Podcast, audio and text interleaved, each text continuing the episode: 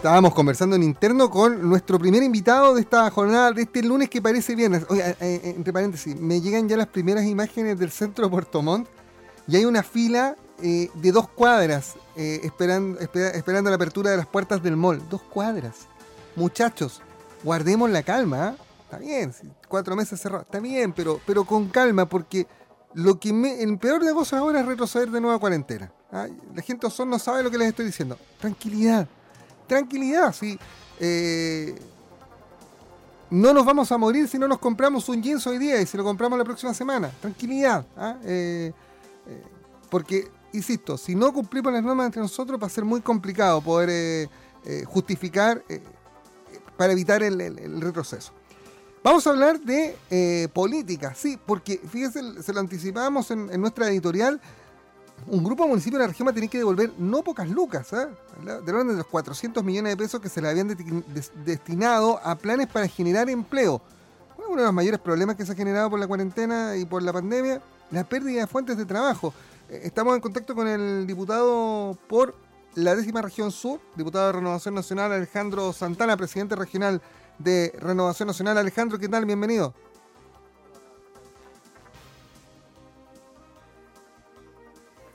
Segundo, Alejandro, porque tenemos ahí un, tema eh, de responsabilidad nuestra con el audio, así que vamos a, mejorar la comunicación. A ver si a ver si te puedo escuchar. ¿Qué tal?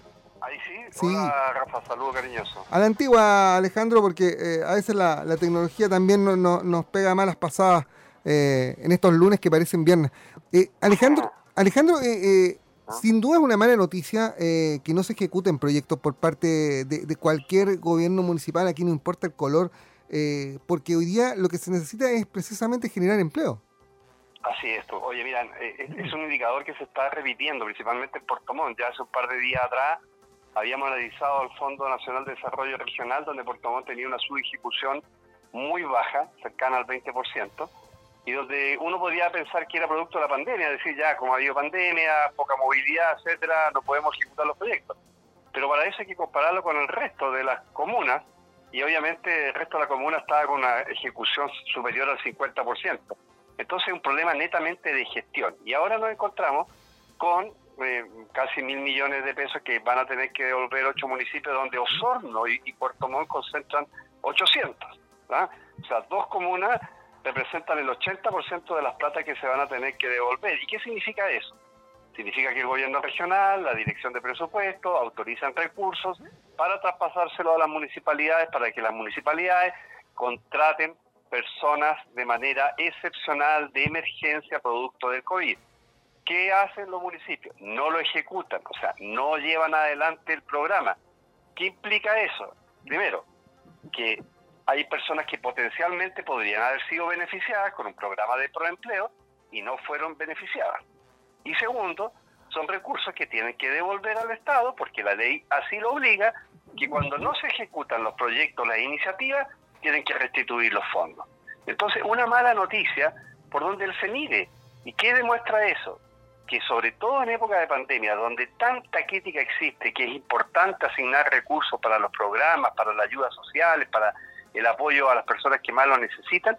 Cuando se hacen esas ayudas, eh, hay algunas, algunos municipios, que no son eficientes en la ejecución de los programas y al final del día son platas perdidas. No que se las roben, porque nadie se las está robando, sino que son platas que no se ejecutan, platas que no se utilizan para ayudar a la gente a pesar de que están disponibles para ayudar a la gente. Entonces, eh, obviamente que no es una buena noticia eh, y, sobre todo en época de pandemia y sobre todo cuando las platas públicas son tan relevantes, tan importantes, que no se utilicen y siendo escasas, obviamente que eh, lo lamento mucho.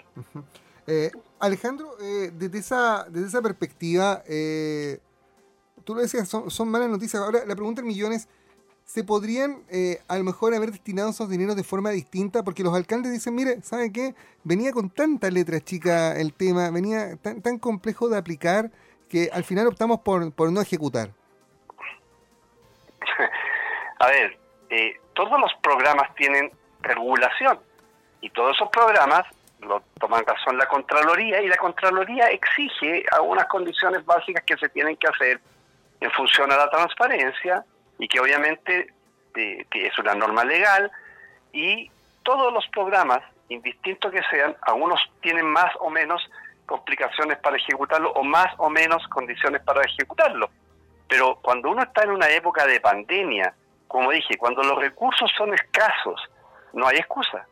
Si tiene elementos que hay que trabajar un poquito más, que hay que filtrar un poco más, que hay que requerir algunos antecedentes extraordinarios, bueno, hay que hacerlo. Porque si el tema pasa, yo, a mí me llegan recursos, pero la verdad que me, eso me significa mucha pega, porque porque tiene condiciones, mejor no lo hago, no, pues, no es la idea. La idea es ser eficiente. No todos los programas tienen la misma forma de llevarlo a cabo, pero yo creo que este es un tema eh, que primero lo que hay que la gente y la comunidad tiene que entender que son recursos que fueron traspasados a los municipios. ¿Ah? O sea, estaban disponibles para hacer el programa. No es que yo tengo que hacer un trámite para que me traspasen los recursos y de ahí hacer el programa. No, no, no. Estos son programas que se asignan recursos, se traspasan recursos, por lo tanto la pelota queda en la cancha de la municipalidad. ¿ah? O sea, la municipalidad es la encargada de llevar a cabo. Y yo sí efectivamente he escuchado que pues, algo como que eh, mucha burocracia, poca, poca letra chica. Bueno, yo lo mismo eh, digo si me voy a los Fondos Nacional de Desarrollo Regional que pasó en Puerto Montt. Eh, hay una ejecución de 20%, cuando otros tienen una ejecución de más del 50%. ¿ya? O sea, y en época de pandemia. Entonces, ¿hay un problema de gestión? Hay un problema de gestión. O sea, eso, eso no, eso es indiscutible. Entonces, yo creo que lo que tiene que prevalecer en adelante como dije, siempre siendo los recursos, recursos escasos, es que si esos recursos están disponibles para un programa ABC, con o más, con más o menos condiciones, la obligación, creo yo, para que la gente que lo está pasando mal tenga un beneficio, es hacer lo que hay que hacer para que las personas tengan el beneficio y al final del día eh, tengan el apoyo que todos queremos. Por eso se aprueban esos programas. Estamos conversando con el diputado de Renovación Nacional, Alejandro Santana, de respecto de estas eh, situaciones que se han generado eh, en la pandemia y que eh, obviamente tienen a, al mundo del trabajo medio complicado. Ahora, diputado, en, en, toda esta discusión de la ley de presupuesto, ¿se lograron cautelar, se lograron mantener platas que, que, permitan nuevas ayudas sociales por parte de las autoridades en, en los próximos meses? Porque, porque al final probablemente la, la, parte más cruda de la crisis la comenzamos a conocer en las próximas semanas, cuando, cuando ya a fin de año se, se pierdan nuevas fuentes de trabajo, derechamente. yo le quiero comentar, dentro de la ley de presupuesto, una de las cosas que se garantizó toda la plata que sea necesaria para que cuando estén las vacunas disponibles, se compre esa vacuna y se, eh, obviamente, se beneficie a millones de chilenos con una priorización obvia, digamos, de, de edad, de riesgo, de actividad, etcétera. Yo creo que es un tema que la gente tiene que saber. Está todo disponible para que cuando sea posible Chile eh, sea un pionero, podríamos decir, en el inicio de la vacunación. Segundo, eh, en la ley de presupuesto, en paralelo se aprobaron 12 mil millones de dólares, que es la pregunta que te respondo a la pregunta que me hace. ¿Para qué esa, son esos 12 mil millones de dólares? Para el proceso de reactivación de la economía y para el proceso de eh, eh, eh, de atacar el desempleo, o sea, para poder generar empleo. ¿Y eso qué va a implicar? Va a implicar subsidios a las empresas, de contratación de mano de obra, hay todo un tema de carácter tributario para efecto de tener beneficios que le permiten tener mayor liquidez, etcétera. El presupuesto de la Nación del año 2021 tiene dos consideraciones que son importantes de conocer. Chile el año 2021 va a tener una recaudación fiscal producto que la economía se contrajo, o sea, la economía se achicó porque ya no tenemos el mismo dinamismo que veníamos no solo antes de la pandemia, sino que antes de el conflicto social de octubre del año 2019, donde sabemos la, el, impacto que generó principalmente a los emprendedores, donde ahí ya la economía se resintió, ¿ya? Eh, por la violencia y todo lo que vivimos en octubre del año 2019 entonces, nuestra economía va a recibir alrededor de 13 mil millones de dólares. O sea, va, va a tener menos plata, menos caja para eh, enfrentar el gasto social. Pero sin embargo, el presupuesto, o sea, cuánto queremos gastar el año 2021, aumenta en el caso de la inversión, o sea, que tiene que ver en generación de empleo, prácticamente en un 10%, ¿ya? Y en el resto del gasto público, que tiene que ver con ayudas, con los programas sociales, educación, en salud, eh, en transporte, etcétera, aumenta prácticamente un 5%. Entonces, a pesar de que vamos a tener menos plata como Estado, vamos a tener un mayor gasto. Y eso eh, es importante que la gente lo sepa, porque podríamos pensar que la, la, propuesta del gobierno podría haber sido, mire, como no vamos a tener o vamos a dejar de generar 13 mil millones, tenemos que disminuir el, el, gasto para el año 2021 en, no sé, 10 mil, 13 mil, 8 mil, lo que sea, pero no, va a pasar todo lo contrario. Va a aumentar igual la ley de el, el gasto público y eso principalmente porque hay un plan de reactivación de la economía y también del trabajo. Por lo tanto, yo creo que desde ese punto de vista la gente también tiene que saber, se aprobó eso en el Congreso Nacional, es ley de la República. En consecuencia, el Estado está preparado con los recursos para hacer frente, eh, obviamente, de lo mejor que se pueda la pandemia o lo que quede de pandemia, que ojalá sea menos tiempo posible, a pesar de que tampoco podemos ser ilusos, porque la pandemia la vamos a tener todo el año 2021 con más o menos eh, intensidad, eh, mm. pero la vamos a tener y, y, eso es una realidad. Vamos a vivir prácticamente dos años con un mundo, porque no solamente afecta a Chile, ya que se ha paralizado producto de una pandemia que es brutal y los efectos que no solamente tienen una connotación sanitaria de salud pública, sino que tiene un efecto brutal en la sociedad desde el punto de vista de, eh, de la economía y del trabajo, que al final del día es el punto de partida del bienestar de cualquier familia. Entonces, eh, tenemos que saber, eh, y hay un poco en lo que tú hiciste en la introducción de nuestra entrevista, tenemos que saber vivir con la pandemia, sí, tenemos que vivir de manera normal dentro de lo posible con la pandemia también, tenemos que abrir los negocios también, tenemos que eliminar las cuarentenas también, tenemos que reactivar la, actividad económica para que la gente pueda tener trabajo también. Todo eso tenemos que hacerlo, pero hay un factor que es determinante, el autocuidado. O sea, si nosotros no nos cuidamos, ya toda esa, esa, posibilidad de, que se abran los negocios, que se reactive la gastronomía, que llegue la gente a turistear a la región de los lagos, eh, etcétera, etcétera, etcétera, si nosotros, cada individuo, hombre o mujer, eh, no toma la responsabilidad que sí, tenemos que normalizar dentro de lo posible nuestras vidas como era antes, pero tenemos que cuidarnos. Tenemos que andar con la mascarilla, tenemos que lavarnos las manos, tenemos que tener el distanciamiento social, tenemos que ser rigurosos en, el aseo, tenemos que ser rigurosos en los restaurantes, en, el aforo. Sí, pero yo siempre he dicho, todas las medidas sanitarias tienen que tener un ojo puesto en la economía. Todas las medidas sanitarias tienen que tener un ojo puesto en el empleo, porque si nosotros paralizamos el país ya tres, cuatro meses más, lo que va a quedar de país eh, desde el punto de vista social, económico, va a ser un retroceso no de siete años, porque la porque los ingresos del 2021 eh, van a ser equivalentes a lo que recaudábamos el año 2013. O sea, siete años estamos retrocediendo.